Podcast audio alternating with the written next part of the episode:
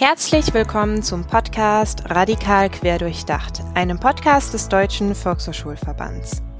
Meine Kollegin Adriane Schmeil und ich, Anne Deni, begrüßen euch zu einer neuen Folge unseres Podcasts.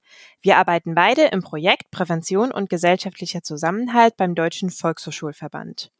Im Projekt setzen wir unter anderem Schulungen für VHS-Mitarbeitende, Respect-Coaches und Fachkräfte der Kinder- und Jugendarbeit um. Auf unserer Homepage findet ihr Materialien und Praxiskonzepte, die ihr als Fachkraft mit Jugendlichen und jungen Erwachsenen umsetzen könnt. Schaut also gerne im Anschluss an diese Folge in die Show Notes und klickt euch durch unsere Homepage. Dieser Podcast gibt uns die Möglichkeit, sich mit der Vielfalt an Themen aus dem Bereich der primären Präventionsarbeit auseinanderzusetzen, Expertinnen aus Wissenschaft und Praxis zu den einzelnen Themengebieten zu befragen und euch Materialien für die praktische Arbeit vorzustellen. Noch ein Hinweis zu unseren letzten Podcast-Folgen. In den ersten Folgen dieses Jahres haben wir uns mit jüdischem Leben und Antisemitismus beschäftigt. In Folge 34 haben wir euch unser Praxiskonzept Miteinander erinnern zum Thema Antisemitismus vorgestellt. In Folge 35 hatte ich dann Michael Kohlstruck von der TU Berlin zu ähm, Antisemitismusforschung befragt und mit ihm darüber gesprochen. Und in Folge 36 interviewte Adriane Sigmund Königsberg von der Jüdischen Volkshochschule in Berlin. Alle Folgen könnt ihr über die Podcast-App eurer Wahl nachhören oder auch einfach über euren Browser auf unserem Podigy-Blog. Und nun zum heutigen Thema. Adriane, mit welchem Thema möchten wir uns heute auseinandersetzen? Heute geht es um den Begriff der Intersektionalität beziehungsweise um dahintersteckende Ansätze und Perspektiven. Wir klären zuerst einmal, was der Begriff bedeutet. Das heißt, wir werfen einen Blick auf die Entstehungsgeschichte. Wir nennen die Kategorien, die in Forschung diskutiert werden und geben euch wie immer Hinweise zu Materialien für die Praxis. An dieser Stelle möchte ich noch sagen, dass wir die Themenkomplexe in unserem Podcast natürlich nie allumfassend behandeln können. Ihr könnt euch aber im Nachgang an die Folge die Literaturhinweise, die wir für die Vorbereitung genutzt haben, anschauen und das ein oder andere nachlesen. Ein wichtiger Hinweis noch vorab. Wir werden heute in dieser Folge von Race sprechen und hier bewusst nicht den deutschen Begriff nennen. Ähnlich wie der Begriff Gender weist der Begriff Race auf die soziale Konstruktion der Kategorie hin. Race wird als Begriff, als Ausgangspunkt für die Analyse ähm, struktureller Ungleichheit und Diskriminierung verwendet. Lass uns inhaltlich loslegen. Wie würdest du Intersektionalität zusammenfassen, Anne? Bei Intersektionalität geht es um Mehrfachdiskriminierung und Mehrfachzugehörigkeiten.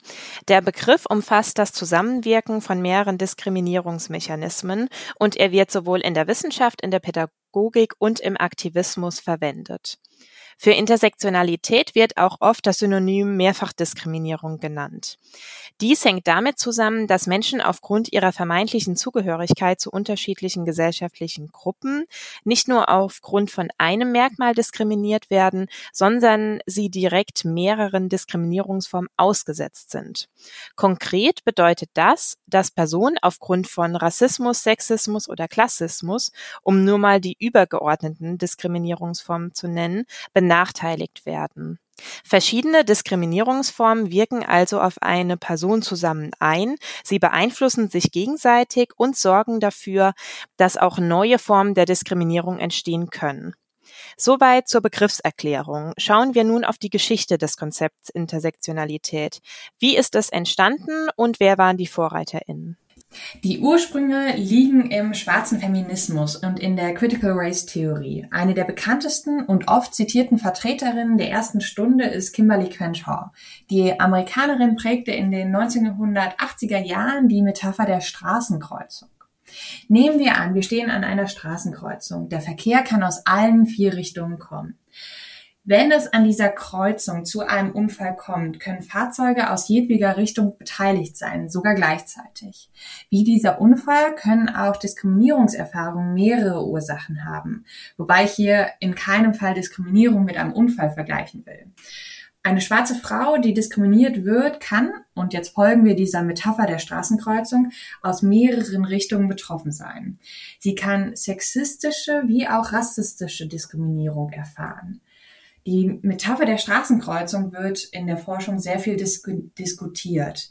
Crenshaw legte mit dieser ja, Straßenkreuzungsmetapher den Grundstein für die Forschung im Bereich Intersektionalität.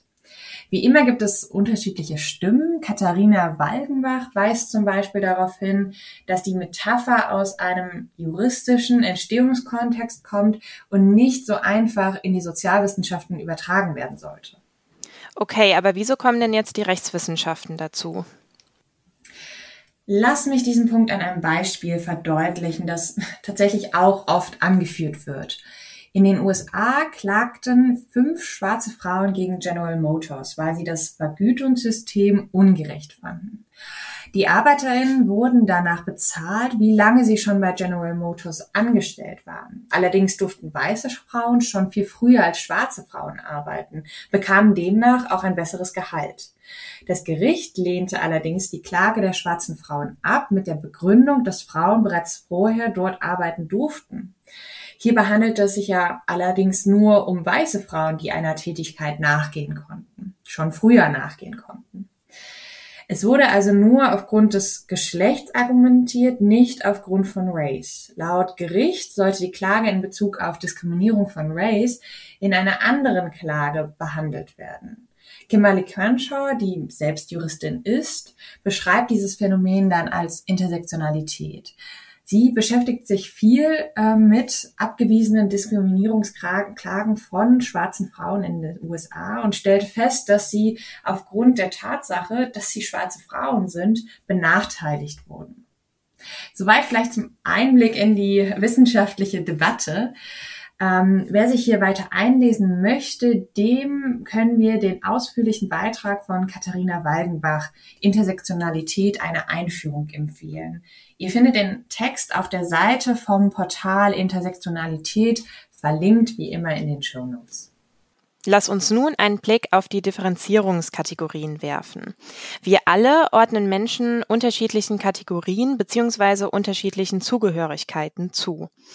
Wichtig hierbei ist, dass sich die Menschen selbst oder die Personen selbst vielleicht ganz anderen Zugehörigkeiten zuordnen würden. Es handelt sich also um eine Fremdzuschreibung und keine Selbstzuschreibung. Diese Kategorien nehmen direkt Einfluss auf das Leben in unserer Gesellschaft. Sie bestimmen unsere Identität und entscheiden darüber, welche Privilegien und welche Nachteile wir haben. Demnach haben nicht alle Menschen die gleichen Möglichkeiten und Chancen. Mittlerweile wird in vier Diskriminierungsformen unterschieden. Das sind Race, Klasse, Gender und Körper. Menschen können also aufgrund von Rassismus, Klassismus, Sexismus, Trans- und Interdiskriminierung oder zum Beispiel auch Bodyismus diskriminiert werden.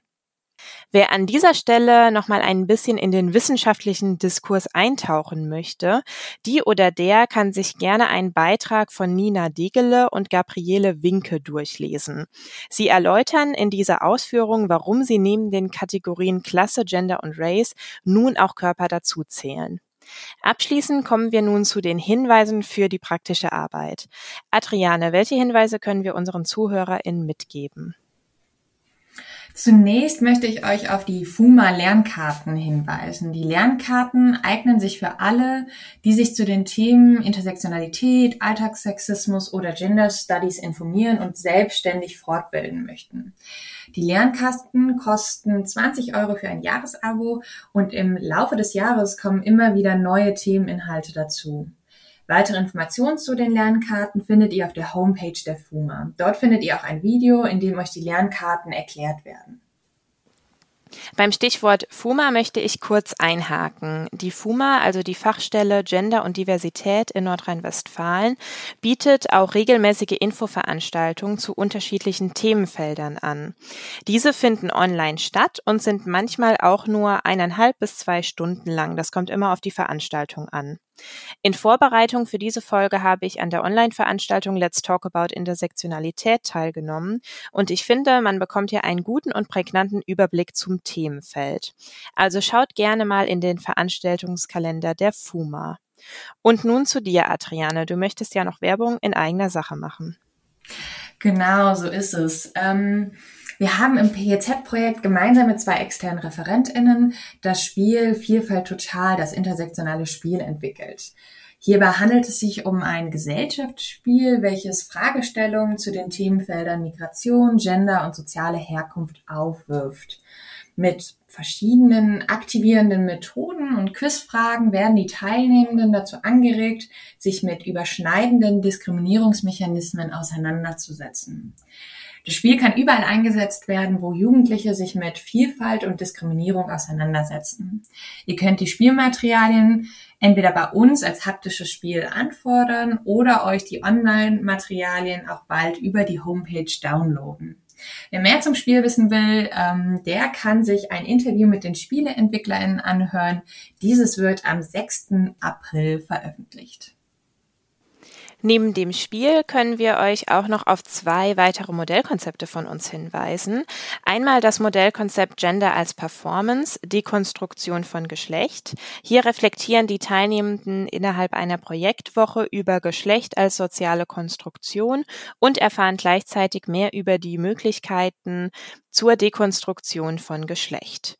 Und zum Zweiten das Modellkonzept Spurensuche, Stärken entdecken, Vorbilder kennenlernen. Hier können sich die Teilnehmenden mit ihrer eigenen Identität und der eigenen Biografie auseinandersetzen. Die Handreichung könnt ihr auf unserer Homepage herunterladen. Außerdem findet ihr wie immer alle wichtigen Links zur heutigen Folge in den Show Notes. Falls euch die Folge gefallen hat, dann leitet sie doch gerne an eure KollegInnen weiter oder verbreitet sie über eure Online-Kanäle. In den nächsten beiden Folgen schauen wir weiter auf das Thema Intersektionalität und hier einmal aus einer wissenschaftlichen und aus einer praktischen Perspektive. Adriane und ich bedanken uns fürs Zuhören und sagen bis zum nächsten Mal bei einer Folge von Radikal quer durchdacht.